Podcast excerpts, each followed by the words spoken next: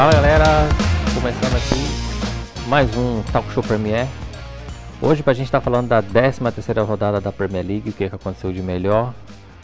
Vamos ter Arsenal ganhando novamente, depois daquele atropelo do Liverpool. Tem um jogo bem interessante entre City e West Ham.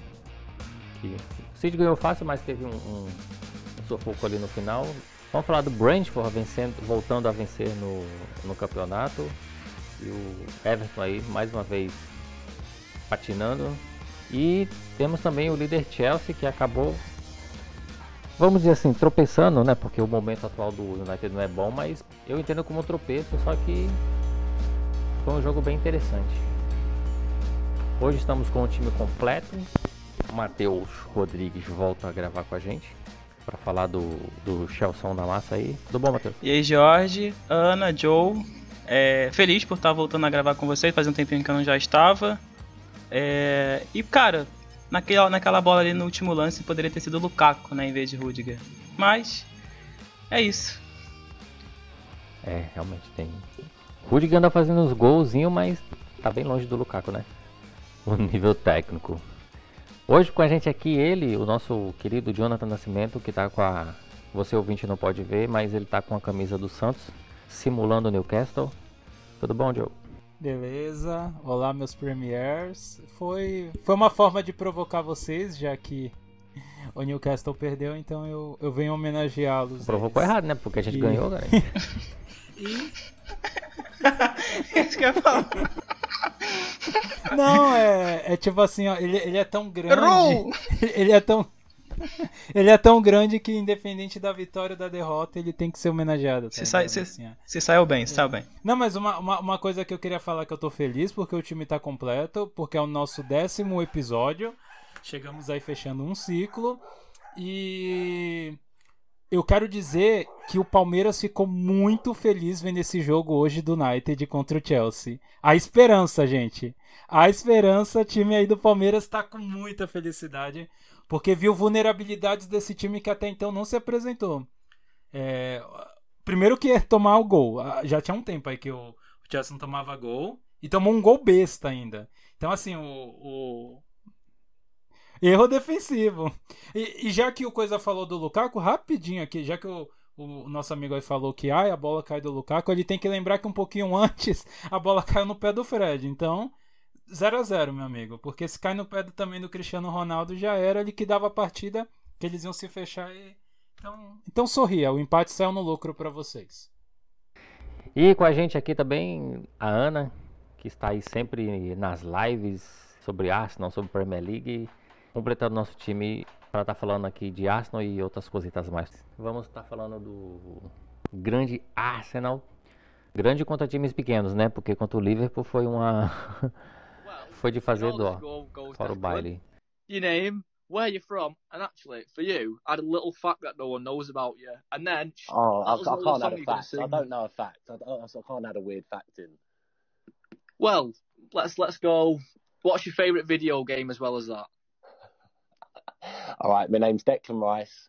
I'm from Kingston upon Thames, Surrey. I play for West Ham, um, and probably my favourite my favourite video game's FIFA, and I'm going to sing Vanilla Ice, Ice Baby. What a song! I knew this would come in. Everybody on the hashtag sing your dialect. Declan, take it away. Are you ready? We're Let's ready. Go. Just dropping in. Here we go. Let's kick it. Ready? Rice, rice, baby. Rice, rice, baby. All right, stop. Collaborate and listen. Rice is back with a brand new invention. Something grabs a hold of me tightly. Flow like a harpoon daily and nightly. Will it ever stop, yo? I don't know. Turn off the lights and, and I'll glow. To the extreme, I rock a mic like a vandal. Light up a stage and wax a chump like a candle.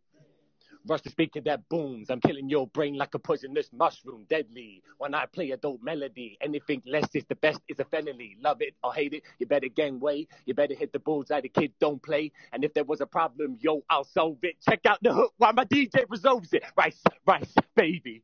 Dun, dun, dun, dun, dun, dun, dun, dun. Rice, rice, baby. Standing ovation for Declan Rice. I'm done.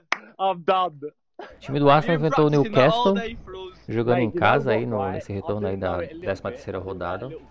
E uma coisa até que eu comentei lá na, na live do Arsenalista, a gente meio que percebe que o time do Arsenal está disputando um campeonato, né? E Chelsea City e Liverpool disputam outro. E o Arsenal está ali no outro pelotão, com West Ham, com Tottenham, e vai brigar pelo quinto lugar. A gente se contentava, falava mal na época do Wenger quando terminava em quatro, e hoje a gente sabe que era feliz não sabia, e estamos aqui lutando para terminar no quinto lugar. Mas a, a Ana vai detalhar como que foi esse, esse jogo. O que, que teve de melhor, Ana? Você percebeu algum, alguma evolução do Arsenal em, em relação ao Liverpool para esse jogo do Newcastle? Tudo bem, Ana? O Arsenal praticamente manteve, né, a... os, titulares que já vinha jogando aí também para esse jogo do Liverpool, que de certa forma foi uma surpresa, né? Muita gente esperava que depois do erro do Nuno Tavares ele fosse tirado, né, da lateral, mas não. É, Acabou que Tierney ficou no banco e Tavares começou como titular. É, a gente só teve a mudança que, a gente- que estávamos sem Lacazette, né? Entrou Odegar. Acho que foi a primeira titularidade do Odegar, né? Nessa temporada. Então, é, o Tavares até surpreendeu, né? De certa forma. E foi positivo. Acredito que foi um incentivo, né? Do Arteta, porque se, logo depois de ter feito um erro, né? Que gerou gol aí do adversário no jogo contra o Liverpool ele já fosse tirado, talvez isso fosse desmotivar ele, né? Fosse uma coisa negativa para ele. Então, o Arteta demonstrou confiança, colocou ele de novo entre os titulares e deu certo. Ele foi muito bem, especialmente no segundo tempo. Chegou até a dar assistência. Foi um dos que mais criou chances dentro de campo para os colegas. E ele foi o que mais finalizou também. Ele não finaliza muito bem, mas pelo menos ele tentou, né? Nesse Arsenal que tem tanta dificuldade ofensiva, é importante tentar, né? E destaque também pro Lokonga, né? Que ele criou quatro chances de gol no primeiro tempo. E no jogo inteiro ele criou seis. Ele foi o jogador do Arsenal que mais criou chances nesse jogo. E foi um jogo, mais uma vez, que a gente viu aquela irregularidade do Arsenal, porque o Arsenal não consegue ter um ritmo de jogo durante toda a partida. A gente repara que o Arsenal às vezes joga bem, joga com intensidade em um dos tempos e no outro já não consegue fazer isso. Dessa vez foi assim no primeiro tempo. O Arsenal não conseguiu jogar bem no primeiro tempo, teve a posse de bola, mas o Newcastle veio todo recuado, jogando defensivamente para tentar um contra-ataque e foi difícil conseguir fazer alguma coisa. Então, no primeiro tempo foi um primeiro tempo de certa forma bem lento do Arsenal. O Arsenal não conseguiu jogar bem. Só no segundo tempo, que aí sim o Arsenal conseguiu colocar mais intensidade no jogo e foi quando o Arsenal então fez seus gols, né? Saiu os dois gols da partida no segundo tempo. E felizmente a, a jogada de ataque que o Newcastle estava tentando encaixar não deu certo, porque eles estavam tentando sempre o contra-ataque, né? Mas aí, felizmente, a nossa defesa agora a gente pode confiar nela, né? Então, Gabriel e White deixaram Wilson ir no bolso e não deixaram ele fazer nada e Newcastle então teve bastante dificuldade, porque quando ia tentar o contra-ataque, Gabriel e White sempre resolvendo, Tomiasso também sem defeitos, né? Um cara que defensivamente ele é quase perfeito. A única reticência contra ele era a questão do ataque. Nesse jogo a gente viu isso, a gente viu a melhora dele no ataque. Faltava ao Tomiasso aparecer mais no suporte, para dar suporte ali na lateral pelo ataque, lateral direita, e esse jogo ele conseguiu. Aí tivemos a assistência dele, né, no gol do Martinelli.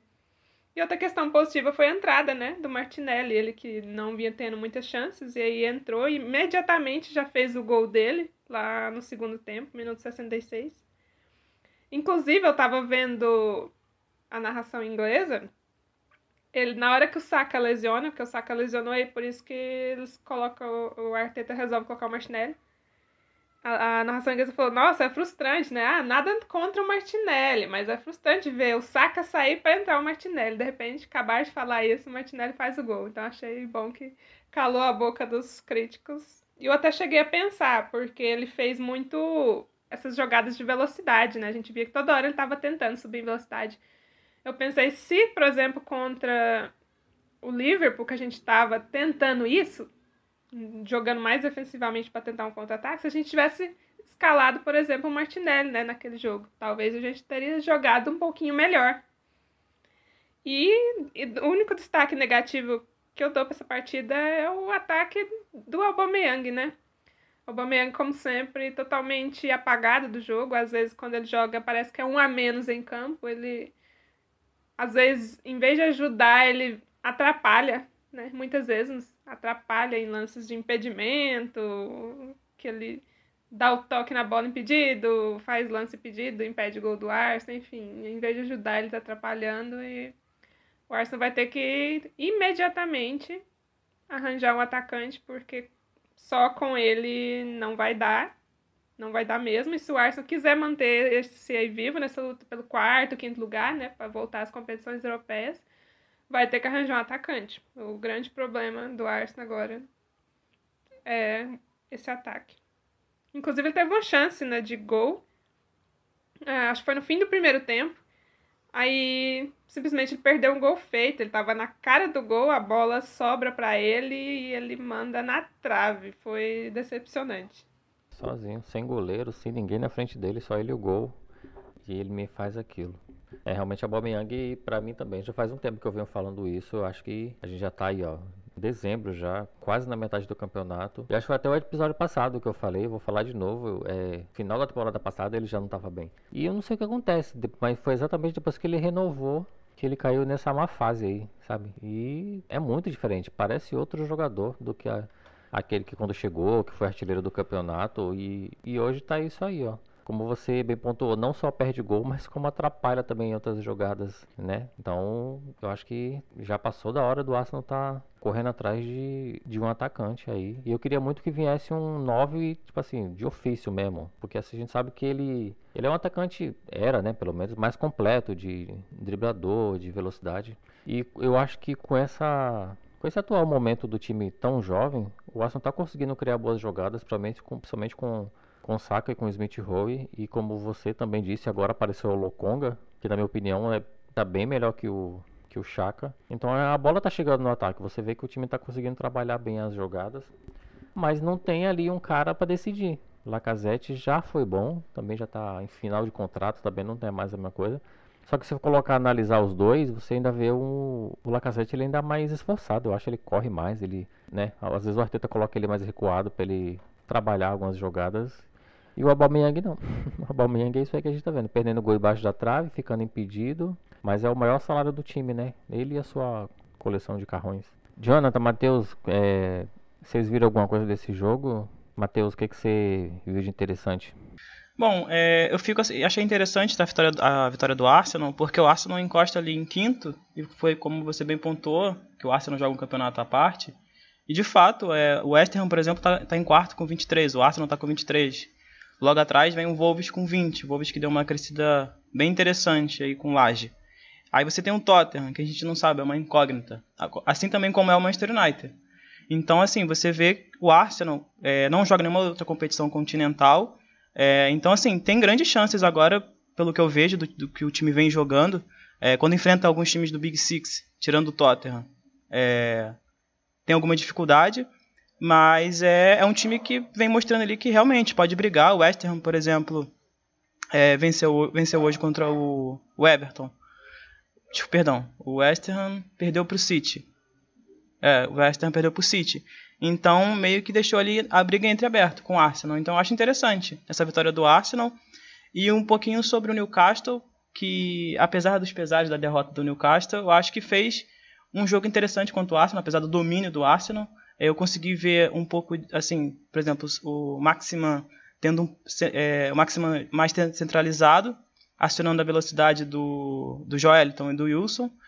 Eu achei que teve até um pouquinho ali, talvez, do Ed Howe. Você conseguiu ver ali, por mais que seja tão, tão pouco tempo, de você conseguir ver alguma coisa dele, mas eu consegui perceber que tem uma organização que já talvez esteja montando o estilo de jogo. E acredito que, que essa janela de transferência que vai haver em, em janeiro é a única esperança do, do Newcastle.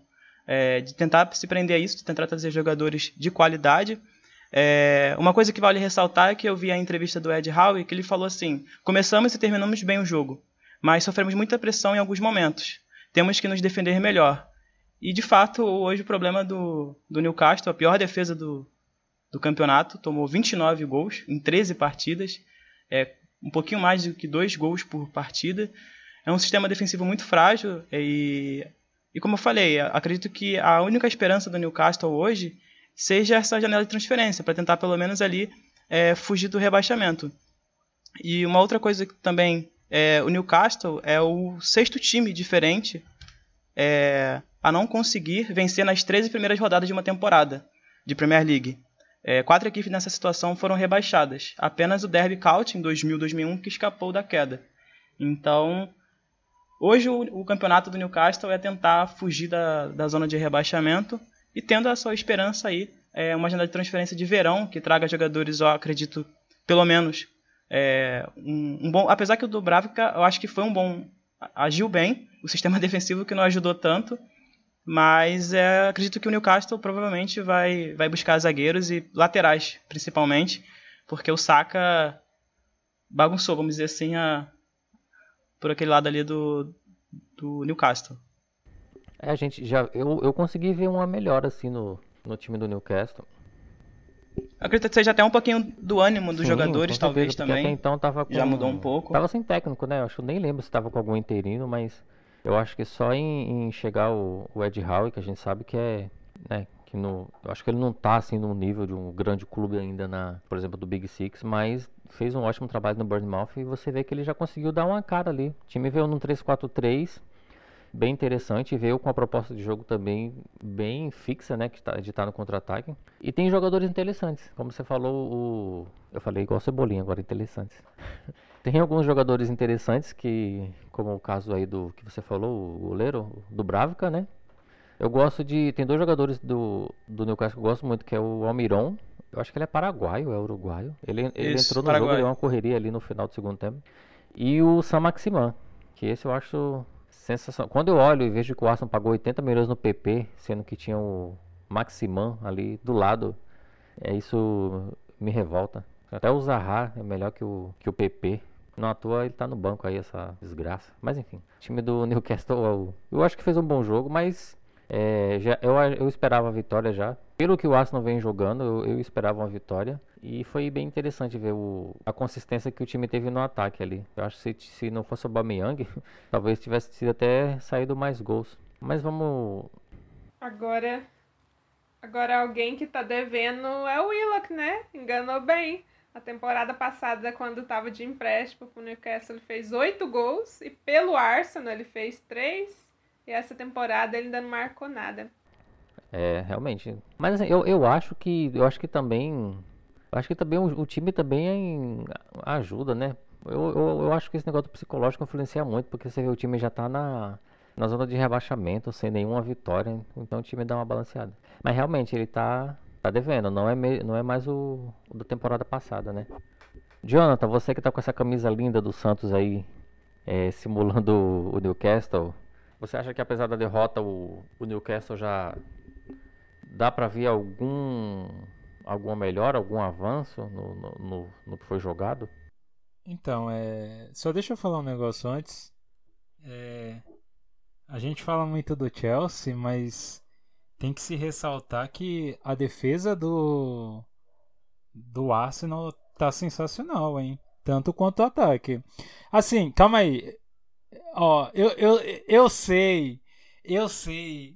Ó, eu não. Eu, eu risquei aqui o jogo contra o Liverpool, não vale. Foi, foi, atípico, foi atípico aquele jogo.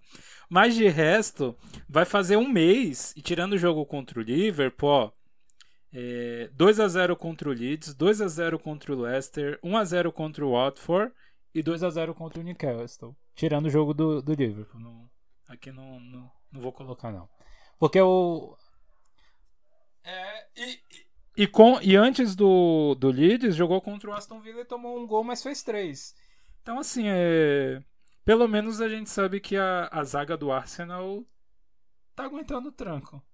Quando não é o Liverpool, tá aguentando. Até mas todo mundo tá tendo problema com, com, com o Liverpool, então tá, tá desculpado tudo, mas o sistema defensivo do, do Arsenal tá bem arrumadinho até.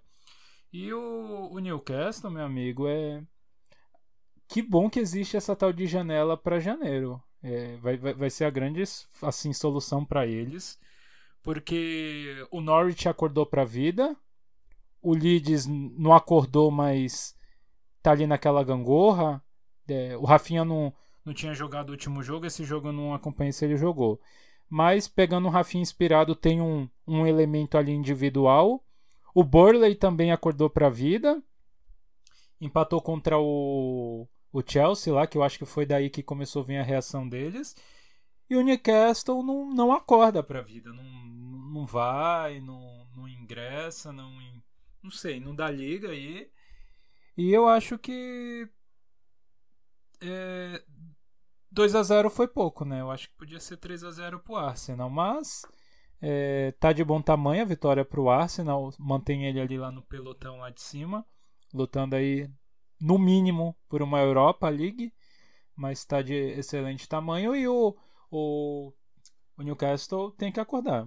E é esse dinheiro que vai ser o despertador deles, porque em janeiro eles vão sair que nem que nem alucinados catando aí qualquer jogador ao redor do mundo para poder, porque vai ser um fiasco, um time que vai ser investido aí tanto de dinheiro cair para para segunda divisão. O que a gente chama de segunda divisão aqui no Brasil seria vergonhoso. Então eu só acho que a esperança do, do Newcastle tá nisso aí. Já que o Matheus falou que teve quatro, e desses quatro, três caíram e só um que se safou, eu acho que vai ser o caso do Newcastle por causa da janela. Qual foi o time que se safou? Esse aí. É, então o, o Newcastle vai por esse caminho, acredito eu. Que nessas horas o dinheiro ajuda.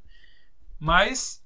Mas é bom ele começar a ganhar pelo menos uma partida aí, porque de repente pode ser irreversível aí. É, é que nem quando alguém cai no, na areia movediça, eu não sabia disso depois que o tronco passa do da areia, não adianta mais você fazer nada. Já era. Se tiver até ali nas coxas, até na coxa ali um pouquinho a, acima da cintura, você consegue tirar a pessoa. Se já tiver da cintura para baixo, já era. Não vai ter a corda. Já é, se, se eles não reagirem a tempo aí, ou então a sorte deles é de algum ali o Southampton começar a ficar ruim, ruim mesmo. Ou então um Leeds mesmo desandar de vez. É, ou, o Norwich com, de, de, novo se, se encontrar perdido no, na competição para eles ter uma respiração aí para ter um fôlego para tentar lá no final do campeonato, porque senão vai ficar difícil a coisa para eles. Tem que acordar aí o Newcastle. Porque, pô, é sacanagem. A gente vê, a gente viu lá os jogadores, os torcedores, perdão, Mó felizão que o time foi comprado. E nesse ano ver o time cair para a segunda divisão da, da, da, Inglaterra seria muito deprimente. Mas eles teriam a certeza de que na, no outro ano estariam de volta aí. Não por planejamento ou por competência, somente por dinheiro. É, mas o. Eu acho que esse, essa temporada o nível da Premier League tá Tá muito alto, tá muito difícil também. Para você ver, o, os times que tá ali brigando diretamente com o Newcastle, é, olha só, são times que há, há algumas temporadas atrás brigavam meio de tabela, que é, que é tipo Leeds. Leeds subiu, subiu muito bem, fazendo um excelente campeonato quando subiu. O Everton também ficava patinando ali no meio da tabela, o próprio Southampton. E agora não, agora tem outros clubes lá subindo, lá em cima. O próprio Arsenal, que era sempre décimo, oitavo, nono, décimo primeiro, o Arsenal tá figurando lá em cima. Wolverhampton subiu. É, Tottenham e Manchester United estão nessa vai não vai, mas também tá lá em cima.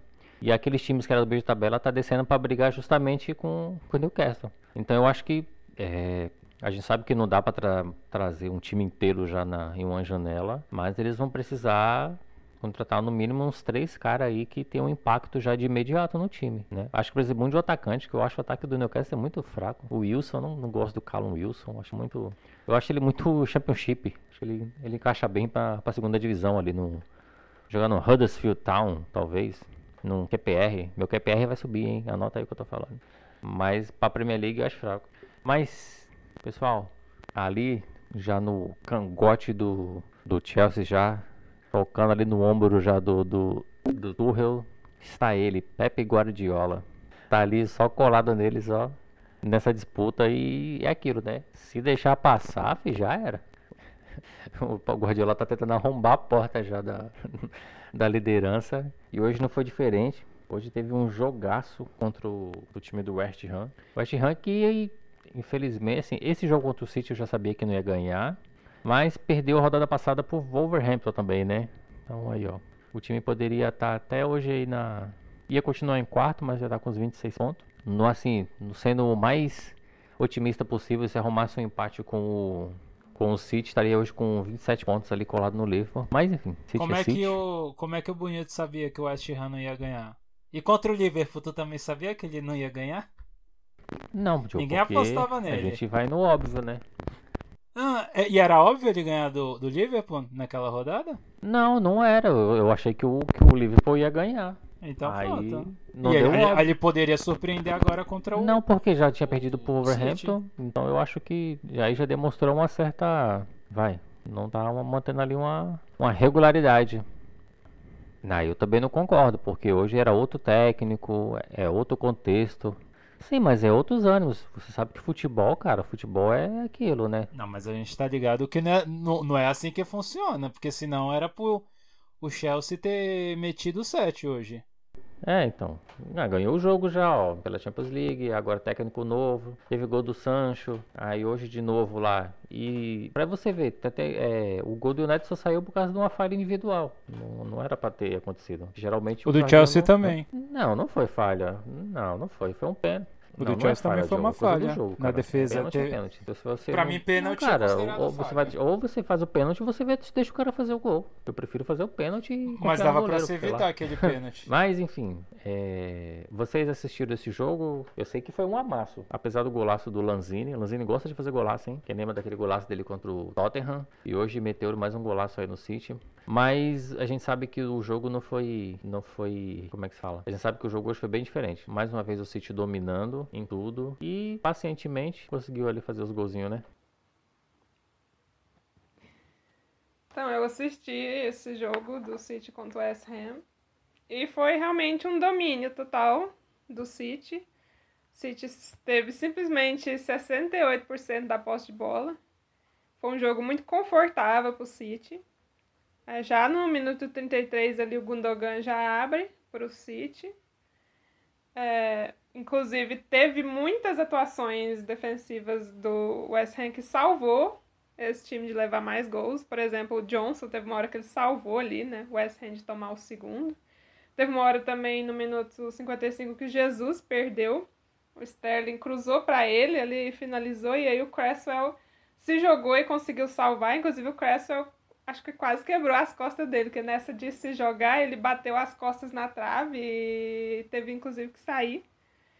É, o Fabianski também estava em um dia muito bom, ele fez muitas defesas importantes. Teve um momento que o Gundogan por pouco não marca, o segundo dele, mas o Fabianski defendeu. Ele fez muitas boas defesas. É, e mais o, ofensivamente o West Ham acabou deixando muito a desejar. É, o bom lance, só que eu lembro, foi uma finalização do Declan Rice, que ele fez de fora da área, e o Ederson teve que fazer uma defesaça para salvar. E aí, no fim do jogo, o Fernandinho entrou e marcou o segundo do City. Bernardo Silva também chegou a marcar, mas foi um gol anulado, que ele estava impedido. E aí, por fim, para dar o desconto, veio né, o Lanzini nos acréscimos, no minuto 94, para descontar para o West Ham. Então o placar, de certa forma, foi mentiroso, porque foi um domínio total do City na partida. Um jogo muito confortável para eles, mas é, o City acabou parando na boa atuação defensiva do West Ham e por fim o Lanzini conseguiu descontar, fazendo um gol para o West Ham. O West Ham que não está bem. E um destaque negativo também é o Antônio, né? Ele está sem marcar há muito tempo. A última vez que ele marcou foi contra o Tottenham, né? Na rodada 9. Depois disso ele não marcou mais. ele foi bem nessa temporada nas três primeiras rodadas que ele marcou seguido. Todo mundo pensou que ele ia estourar, né? De repente ele só foi marcar contra o Leeds e depois esse jogo aí contra o Tottenham. Então ele tá bem sumido aí de campo, né? Tá fazendo falta ofensivamente pro West Ham. E uma coisa interessante quando a Ana fala, fala sobre essa questão do Antônio foi do David Moyes falando sobre a preocupação dele com o time no ataque. Ele até falou assim: sim, estou e disse aos jogadores que precisamos ser melhores nessa área. É algo que precisamos trabalhar. Se você joga contra o City, significa que você deve aproveitar as oportunidades que conseguir. E eu achei, às vezes, o Antônio muito isolado do meio de campo. Parecia que não havia conexão. E teve até um lance que ele foi. que ele praticamente foi para a linha de fundo para tentar fazer uma jogada e só tinha ele ali. O meio de campo estava totalmente desconexo do time do, do West Ham. Por mais que talvez a gente fale assim, ah, é normal do West Ham perder pro, pro City e tal, mas eu acho que nas oportunidades que o, que o West Ham teve, é, ainda mais se de fato eles querem conquistar essa vaga na Liga dos Campeões e ver outros, outros é, times chegando, o ideal seria tentar buscar é, fazer gols com as chances criadas. E, e o West Ham vem pecando muito nisso. E um outro ponto agora para falar do Manchester City foi que nesse mês de novembro, o City dos cinco jogos que ele teve, ele venceu os cinco. Então, de fato, o Guardiola aí tá, tá, tá batendo na porta é, do, do Thomas Tuchel é, a equipe do, como a Ana bem falou, a equipe do City fez um excelente jogo. Eu acho que no começo do segundo tempo eles mais trocavam, é, trocavam passes, é, segurando muito bem o, no meio de campo. E foi um jogo assim no meio da nevasca no primeiro tempo, né? Mas o City conseguiu se comportar muito bem. É, o West Ham mereceu a derrota, é, não fez um, um bom jogo. E vamos ver como é que vai ser na próxima rodada, né? E esse jogo teve o gol do Fernandinho, hein? Fernandinho não marcava desde 2018. O cara entrou e a estrela brilhou. Primeiro chute dele, ele acertou o gol e foi que deu até mais uma tranquilidade ali pro... E parecia que o City estava mordido, né? Porque o West Ham eliminou o City nos pênaltis na Copa da Liga. E uma outra coisa que o David Moyes falou, ele, ele falou assim: não temos o dinheiro para gastar como o Manchester City tem. Temos que encontrar outras formas de competir tudo que eu queria fazer é competir contra os quatro primeiros. Né? E quando você olha ali, tem o City, o Chelsea, né? Com uma graninha. E ele falou meio que cutucando o Guardiola e a equipe do Manchester City. É, vamos passar um joguinho agora que o nosso Joe vai estar tá falando pra gente aí o que ele achou. Que era aquele que era pra ser o time dele, que até hoje ele não vai acabar o campeonato e o Jonathan não se decide qual time ele vai torcer. E os dois, no... e os dois no meu coração eram os mais cotados para eu torcer. Qual? Os o dois. Everton também, né? Tanto o Everton como o Brentford. Você tem que torcer pro Newcastle, porque o Newcastle lá daqui a alguns anos Newcastle daqui a 10 anos é Não, não, cara. Não. Mas a minha relação com o futebol, cara, não. Eu não ligo se o time ganha título. É, minha relação é diferente. Daqui tu não liga vou, pro time. Você não liga pro, pro time ganhar título? Olha, é... não, mas é... são dois clubes que desde que eu comecei a ver aí a, o, a Premier para integrar aqui o podcast, que eu, que eu tenho uma grande simpatia pelos dois clubes. Então, é, torci os dois, assim, não, não, não, teve preferido não, ao ver o jogo aí. É um jogo, assim, de times que eu acho que estão deixando a desejar muito. O, o Everton até tem uma justificativa porque tá difícil compor o, o elenco de uma maneira, assim, consistente e, e com sequência sequenciado ali para gerar o entrosamento, tá muito difícil. É... E do lado do Brentford começaram muito bem, mas no, nos últimos resultados não vem de resultados muito bons. É... Eles empataram com, se eu não me engano, foi com Palace 3 a 3 o Brentford. E o, o Everton vem de uma vitória, de perdão, de uma derrota de 3 a 0 assim, poderia ter sido até mais justamente pelo City, que a gente acabou de falar aí que venceu o West Ham. E foi um jogo assim que em questão ofensiva deixou a desejar demais. É... Foi um jogo que você não teve corpo mole. houve objetividade do, dos clubes de quererem ir em direção ao gol, mas não estava tendo qualidade ofensiva de chegar ali, bater e tal, é, e converter em gols ou em boas finalizações. É, eu acho que até seria um jogo com cara mais aí de empate, mas acabou dando a vitória do, do Brentford. É, nos dados que eu trago aqui foram 6 chutes do Brentford contra 14 do Everton, mas em contrapartida, chutes ao gol foram 4 do Brentford contra 5 do Everton. Então a gente vê que a efetividade do, dos chutes aí do Everton tá muito ruim, muito ruim mesmo. E se a gente levar em consideração que o, o Richarlison não está presente, aí que cai mais ainda essa questão ofensiva do, do, do Everton. A posse de bola foi 40% do Brentford e 60% do Everton. Razoável. Agora a precisão de bola do, do Brentford foi muito ruim. Foi 68% e do Everton foi 83%. E uma coisa que me surpreendeu assim foi o número de cartões amarelo. Foi um jogo bem disciplinado. Foram sete cartões amarelos ao todo, contra é, quatro do Brentford e três do Everton. O jogo começou com mais atitude do Brentford. Você via ali que o time ia mais em direção ao gol. Tanto que ali por volta dos 20 minutos do primeiro tempo teve aquele lance que quase se converteu em gol. Aí o Everton rouba a bola, vai em direção ao gol do Brentford, só que chamam um VAR lá, quase faz o gol também, mas chamam um VAR para ver o, o, o Townsend é, deu um chute no rosto do jogador do, do Brentford e foi configurado ali como como pênalti. Porque de fato foi pênalti.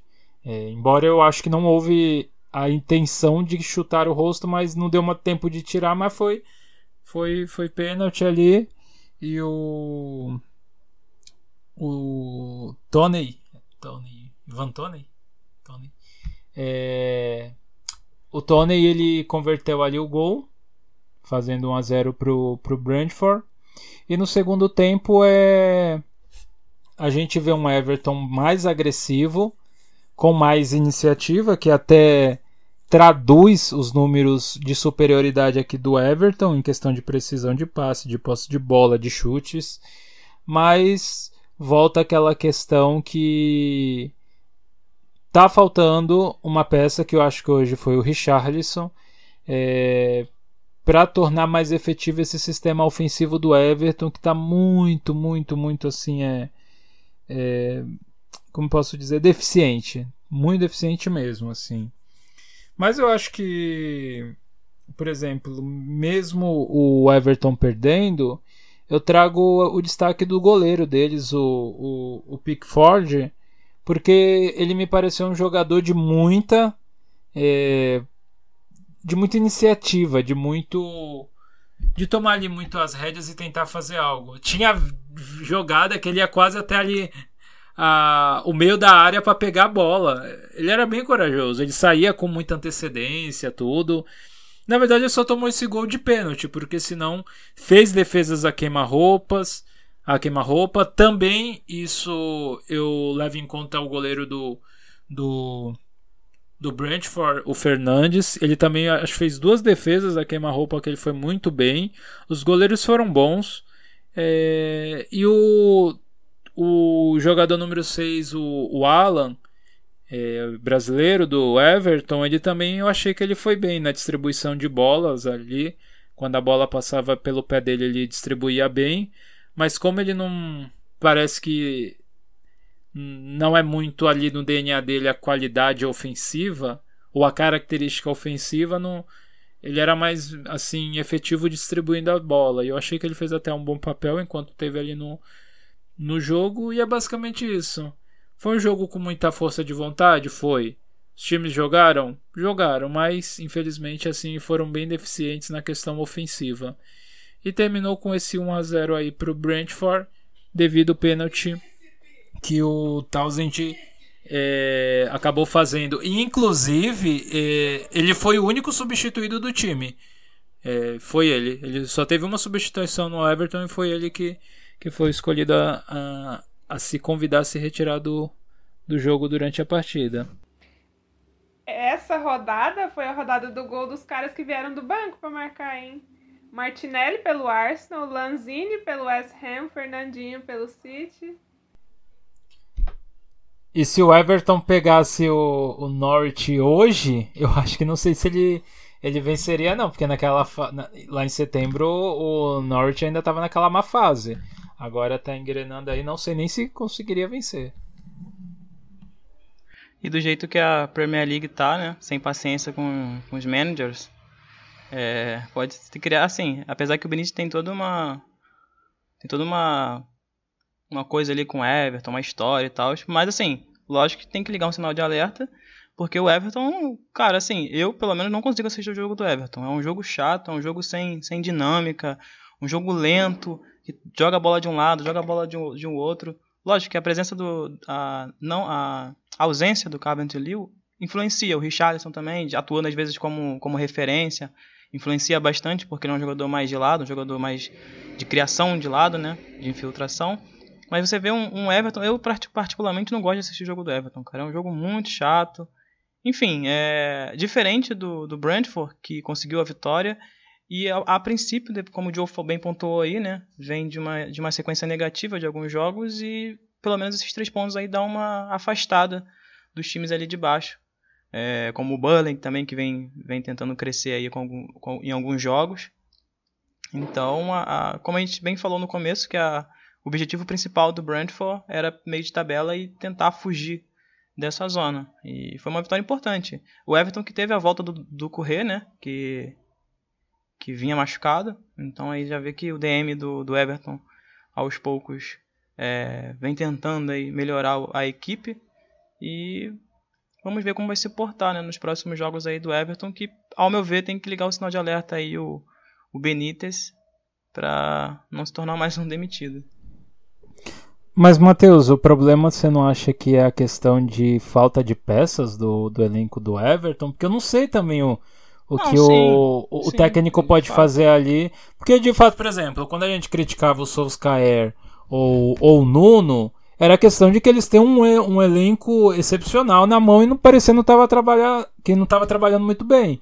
Mas quando a gente olha para as peças que o Rafa Benítez tem, é, você fala, coitado dele, tipo, o que, o, tipo, que outro técnico faria aqui? Não, não tem. Mas aí você, tem. mas aí você pensa, cara, são sete jogos sem vitória. E tipo assim, não é só essa questão, é de fazer o time jogar. O Everton não tem jogado. É aí que tá, entendeu? É um jogo muito chato. O time parece que não, não tem criação. Um time, assim, é horrível, cara, de se assistir jogar. Eu, particularmente, não gosto de assistir o Everton jogar. Então, assim, talvez, é, lógico que a ausência do Carvento Liu influencia bastante. Ele usar o, o Richarlison às vezes de 9. Por exemplo, o Dil Corrêa, que vinha fazendo um, alguns jogos interessantes. Estava machucado, voltou agora. Então, assim, ao meu ver, é, é um Everton que tem um time... Por exemplo, o Leeds também, que não tem jogadores minha Nossa Senhora vem. É como acho que até o Jorge foi que o Jorge falou, que a Premier League esse ano tá num nível diferente. Um nível mais exigente, vamos dizer assim. Então, se não ligar o sinal de alerta, pode complicar, tanto para o Benítez quanto para o Everton, né? Que já são sete derrotas seguidas. Então, vai se confirmando aí a, a má fase, hein?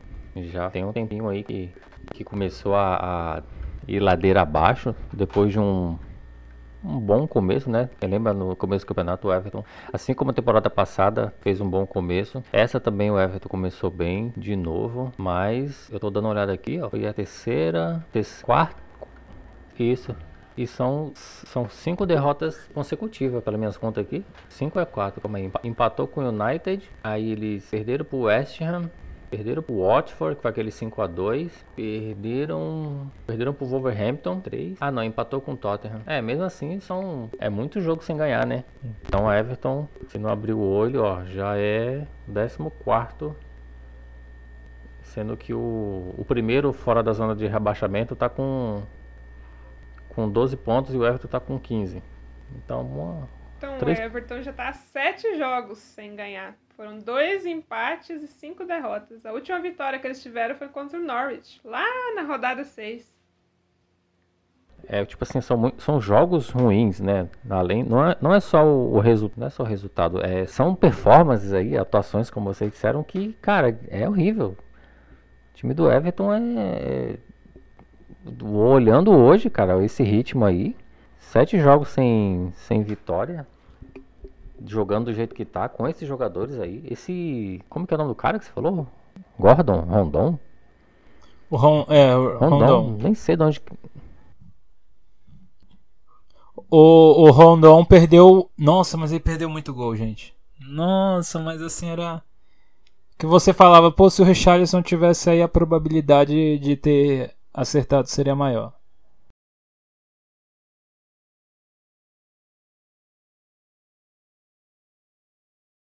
Ah, Yobi é um horrível. O Yobi é... tem uns caras, meu falo, tem uns caras que é jogador de Champions, sabe? Joga lá no Derby County, no Blackburn, esses times aí, Premier League, filho, não tem como. Vamos falar de um jogo bem mais interessante agora.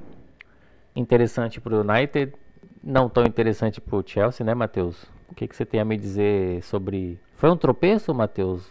Considera um tropeço ou, ou não? É, podemos dizer que o favoritismo do Chelsea existiu, né? Eu, particularmente, talvez um tanto quanto arrogante, acreditava na vitória do Chelsea. Nesse meio na crise do Manchester United, né, que vem passando aí. O Manchester United que jogou no meio de semana, assim como o Chelsea. Chelsea goleou no meio de semana contra a Juventus.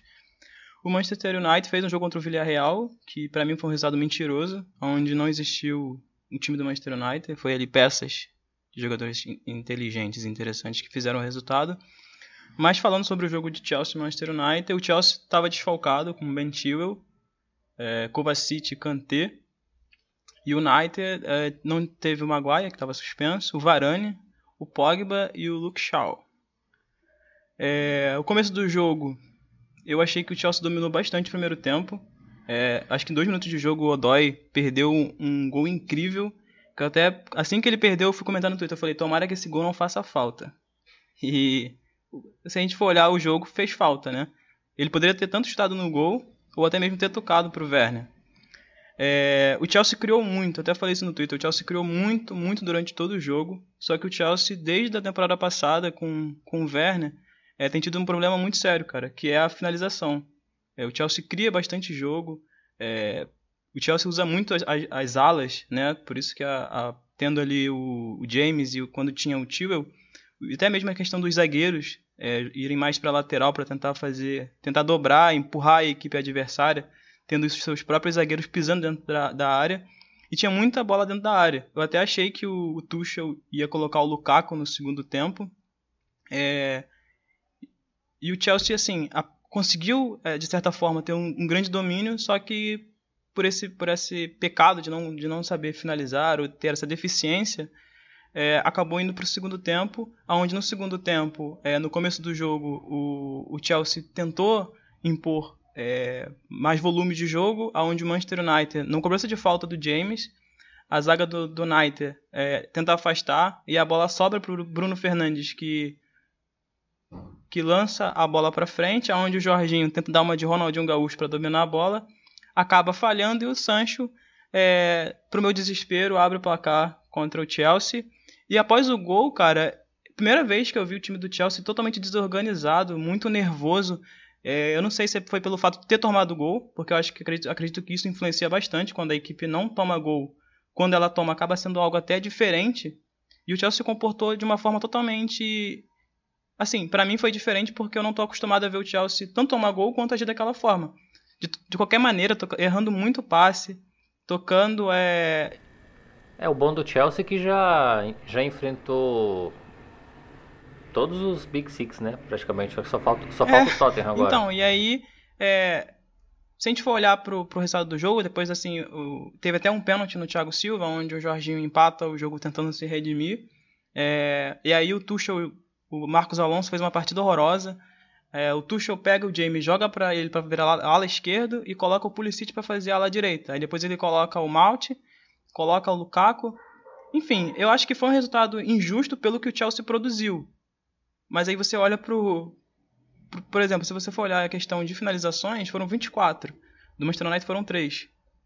E aí, se você for olhar escanteios, quando eu olhei o número de escanteios, eu fiquei, cara, isso é verdade. 15 tipo, contra 2 do Manchester United. Então, assim, vai falar que o resultado foi, foi injusto? Foi, de fato. Né? É, ainda mais que a gente vai olhar e falar, poxa, é um clássico, né? É, é, tem uma dificuldade. Mas, assim, é, o Chelsea realmente foi o dono do jogo, né? É, pecou muito, errou muito. Eu acho que, espero, né, que, que não, não venha a ser algo que venha a faltar lá na frente, esses pontos, que o Chelsea venha conseguir manter esse, esse, essas questões de, de, resultados positivos. E eu fiquei meio assim porque eu acho que o Tuchel demorou a mexer, ele botou, acho que o Lukaku faltando 10 minutos. Acho que ele deveria ter colocado um pouquinho antes. Enfim, ele tem um pouquinho essa mania, né, de deixar o jogo correr para ver se os jogadores vão tentar resolver ali, mas não. É, eu acho que saiu barato para o Manchester United, que a, o Fred fez uma boa partida, gostei do Fred. McTominay também. Apesar que o Fred perdeu aquele jogo agora não falando pelo fato dele ter recuado a bola para o Mendy, mas eu, eu, vi que ele fez uma boa partida, tentando é, bater de frente com os jogadores. O meio de campo do Manchester United foi, foi muito bem. E o Chelsea é, perdeu né, esses dois pontos aí que podem se tornar preciosos lá na frente, mas eu espero que não. Ana e, e Joe, vocês acham que foi merecido esse empate aí? Ou, ou realmente tropeçou o Chelsea? eu acho que o que o Michael Carrick queria, ele alcançou, né? Era segurar o Chelsea. A proposta de jogo dele foi essa. Oito jogadores defensivamente jogando, só tinha três ali no ataque, só tinha Fernandes, Rashford e Sancho lá na frente. Foi isso, ele jogou para se defender e embora o Chelsea teve toda a posse de bola, teve as ações ofensivas do jogo, não conseguiu mandar nada para dentro. O Werner mesmo teve cinco finalizações, nenhuma foi no gol. Chelsea nos primeiros 10 minutos chegou a ter 79% da posse de bola. A questão dos toques também no terço final, os números foram absurdos. O Hudson Odoi teve 20 toques, o Ziyech 17, o Alonso 16 e o United no jogo inteiro 14. Ou seja, qualquer jogador aí desse ataque do do Chelsea teve mais toques no terço final do que o time inteiro do United conseguiu no campo do Chelsea. Mas é, foi esse jogo. Eles jogaram nessa proposta de lutar por uma bola no contra-ataque e acabaram contando com o erro aí do Jorginho. Inclusive foi o segundo erro, né, que ele fez, que gerou gols adversários. Eu lembrei na hora do jogo lá contra o Arsenal que ele fez um erro, né? deu o gol pro Arsenal, agora contra o Manchester United, e presenteou o Sancho com o primeiro gol dele na Premier. Então, é, e o tabu continua, né? Os três últimos técnicos do Chelsea não conseguiram vencer o United, o Sarri, o Lampard e o Tuchel. Nenhum deles venceram na Premier United até agora. É, o Chelsea também tem enfrentado muita, muita, muito desfalque, né? Muitas ausências. Por exemplo, acho que o Kanté nesse jogo de hoje fez muita falta. O Kanté, que é um cara que não só defende muito bem, é, tem a característica de roubar a bola, mas o, os passes que ele dá, ele está em todo, todo lado do campo, você encontra o Kanté. E essa ausência do Tewell era um cara que vinha fazendo muitos gols, um cara muito importante. Fala-se que o Chelsea, talvez dependendo do nível da lesão do Tewell, o Chelsea vá atrás do Golsen, do Atalanta, ele que é um lateral esquerdo, meio ala, o alemão, que o Tuchel já, já deva ter conhecimento sobre. Então, assim, há indícios de que talvez o Chelsea vá, na, vá, vá contratar alguém para a ala esquerda, porque, cara, Alonso não dá, né? Eu, desde muito tempo, não curto muito Alonso, então eu espero que, se caso o Tewell, infelizmente, é, venha ter algum problema de não poder continuar, que o Chelsea vá em busca, assim, de um, de um ala, de um lateral esquerdo para para compor o elenco. Ah, cara. Olha, eu tava vendo esse jogo com meu pai ele não tá acostumado a ver, ver Premier. Aí ele, Cristiano Ronaldo no banco? Isso tá certo, Jonathan? Eu falei, nem eu sabia falar a verdade.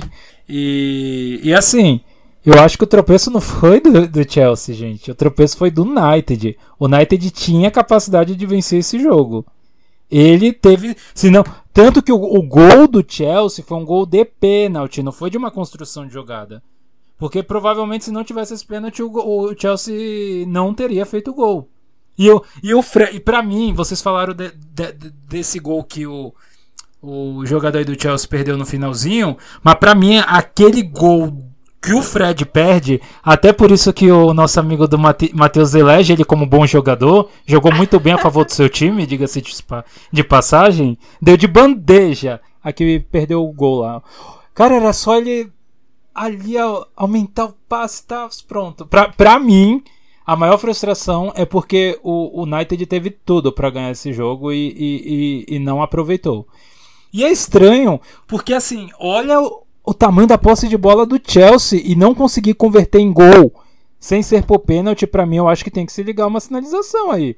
Para quem quer ser campeão aí de Champions ou campeão de Premier, não pode ter uma, uma ofensividade tão, tão assim é, deficiente né, nesse sistema. Então, assim, não sei, fica aí o, o, o alerta. Achei da hora o, o, o, Cristiano Ronaldo começar no banco. Inclusive quando ele entra que toma o gol, né?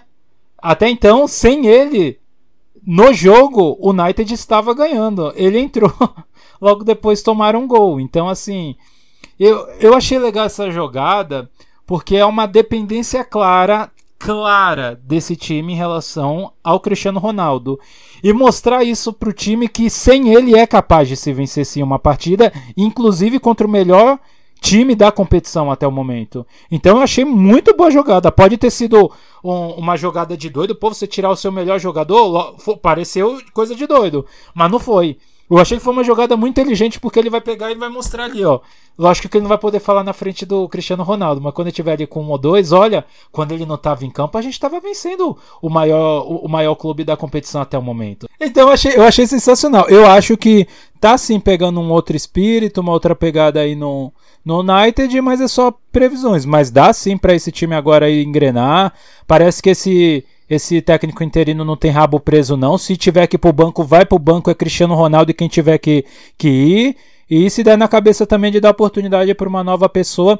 Tanto que entrou um jogador lá com uma colinha. Eu nunca vi aquilo, gente. Entrou um jogador com uma colinha, eu não entendo, eu nunca vi. Eu não sei. Eu acho que deu errado, né? Porque não, não, não pelo menos não tomou gol, mas não, não fizeram gol. Mas, mas eu achei legal, tipo assim, olha, inovaram, não. Eles estão tão pegados ali no, no método, no nessa questão que eu achei interessante. E outra coisa, o se o Tuchel ou Tuchel não quiser ser mais técnico, ele pode ser bandeirinha. Porque ele sinalizou uma, uma, uma, cena de impedimento que nem o bandeirinha sinalizou e ele tava, ele tava bem. Ele de fato era impedimento. Eu ainda falei, caramba, que chabuzento, mas não, quando foi olhar lá, o é, Tuchel tava com a razão. Ali. É, ele ficou brabo. Foi praticamente o que eu fiz também, mas. mas ele, ele tava certo. Não, é, ele ficou. Até ele tava certo. Jogou, o Tuchel né? tava certo. Imagina se o Manchester United faz um gol ali. Não, mas aí chamaria não, o VAR. É não chamaria o VAR. Não, não chamaria, chamaria o VAR. É uma nova jogada. Então não teria interferência, entendeu?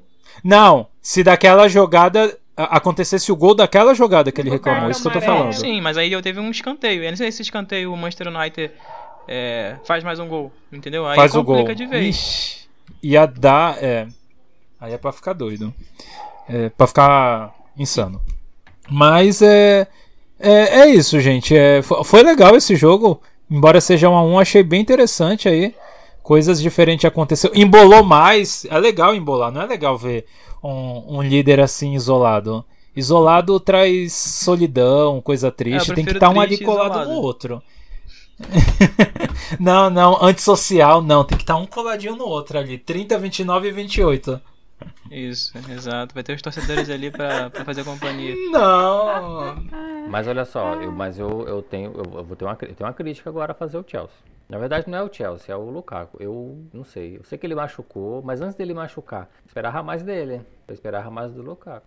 Quando ele, eu, quando ele chegou, que o Chelsea anunciou, eu, eu falei, meu Deus, dá taça pro Chelsea, que o time não tomar gol e contrata o Lukaku para o ataque já já era. Eu falei, o que? Entrega. Mas parece que ele tá. É, então, ele já não vinha bem. Eu até falei que talvez a, a escalação, a formação do. O estilo de jogo do Tuchel talvez não. Talvez seja a temporada de adaptação e na temporada que vem ele arrebente a boca do balão. Vamos dar aquela passada marota no, nos resultados dessa 13 terceira rodada rodada bem interessante para alguns, menos para outras.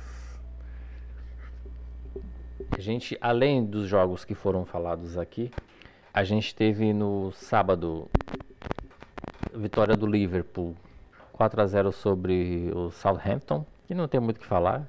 A gente já sabia que ia golear, só não sabia que era de quanto. Aí foi de 4. Segundo jogo metendo 4 a 0 do time do, do Klopp. Só que o Salah não fez gol, né?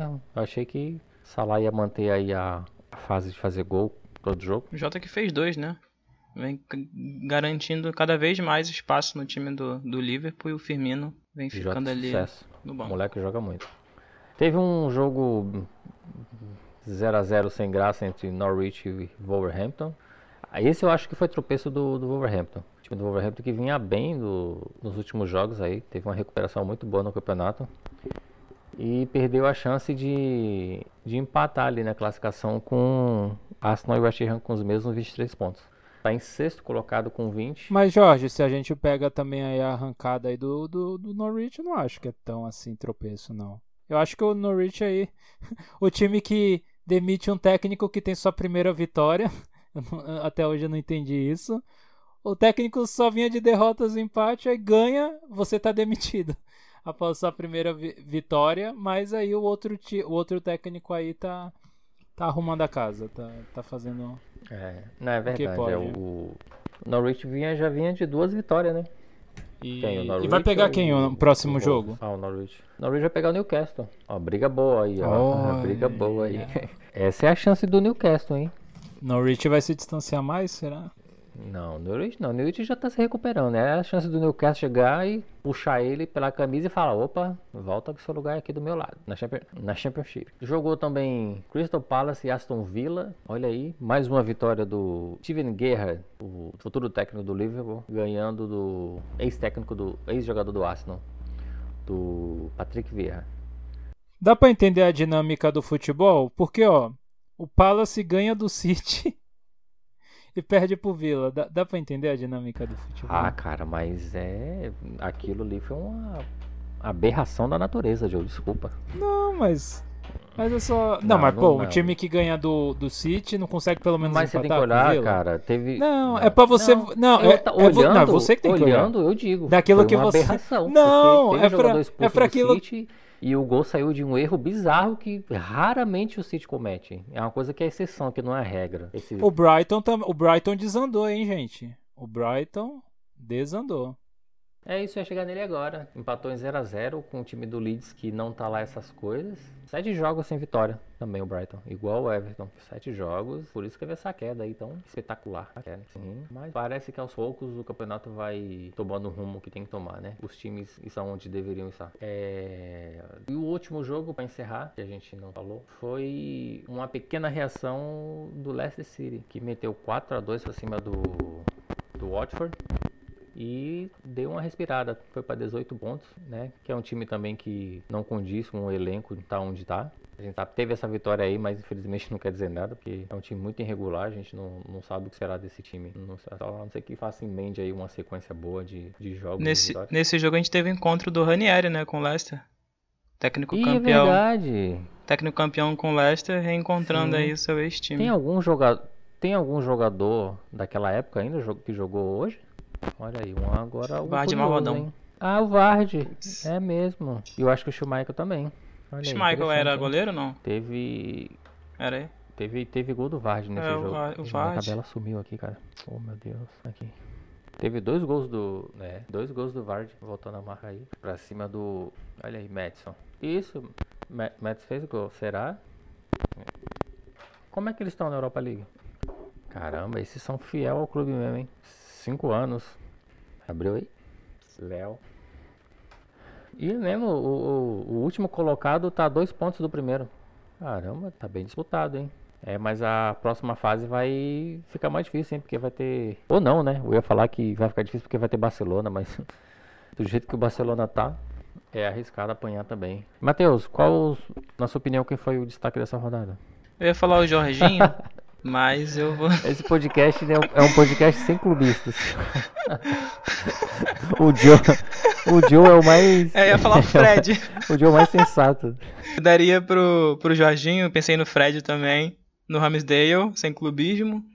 Mas eu vou no, no Jota, porque o Jota, apesar dos gols dele terem sido assim, entre aspas, fáceis, porque estava praticamente debaixo do gol, é, pelo menos no segundo eu acho que ele fez ele tava debaixo do gol. Mas eu vou estar no Jota. O Jota merece estar cada vez mais confirmando a sua vaga no time titular do, do Liverpool.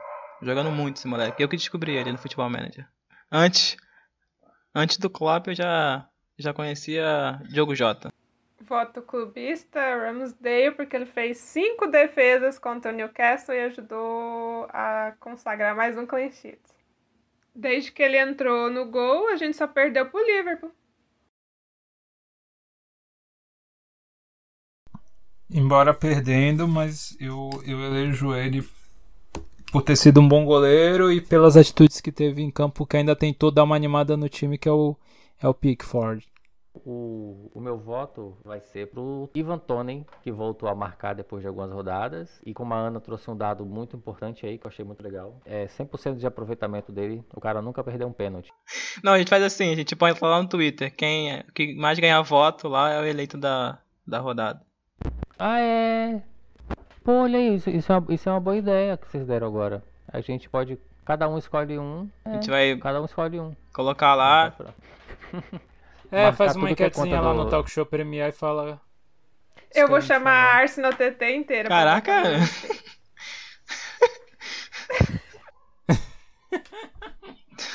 Deixa eu falar lá com o cara, o cara do Everton lá do do Fishballcast.